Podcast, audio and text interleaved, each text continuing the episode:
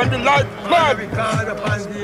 Edward James, thou art the conquering lion of the tribe of Judah. So we elect of God, the light of this world, hold of the Trinity.